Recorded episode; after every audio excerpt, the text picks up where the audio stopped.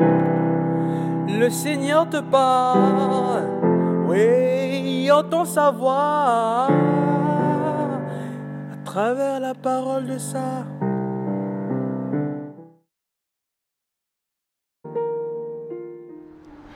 Bien-aimés dans le Christ, ce que l'autre possède et que nous ne possédons pas, l'intelligence de l'autre que nous n'avons pas souvent, nous pousse de manière habituelle à exceller dans l'art du dénigrement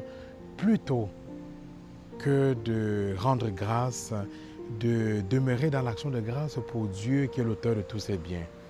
Voilà ce qui est au cœur de cet évangile. Au lieu de rendre grâce à Dieu pour la sagesse du Christ, pour son intelligence, pour ses dons, ses bienfaits, pour les bienfaits qu'il fait au peuple et à la population, il est critiqué, il est euh, jugé, il est quasiment condamné, il est rejeté, il n'est pas reconnu comme un prophète. Oui, bien aimé dans le Christ, à chaque fois que nous condamnons ce que les autres ont et que nous n'avons pas, à chaque fois que nous jalousons, que nous critiquons de manière intempestive les autres, nous excellons justement dans l'art du dénigrement et nous ne prenons pas toute la mesure des bienfaits que Dieu opère dans la vie des autres. Oui, bien aimés dans le Christ, osons nous réjouir, osons être dans la louange de ce qu'il y a de beau chez les autres, de ce qu'il y a de bien chez les autres, plutôt qu'à chaque fois de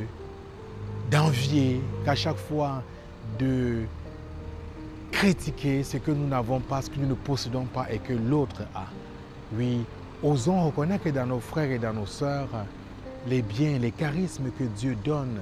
que Dieu donne non pas pour eux, mais pour le peuple, pour les autres, tourner vers les autres. Puissent nos langues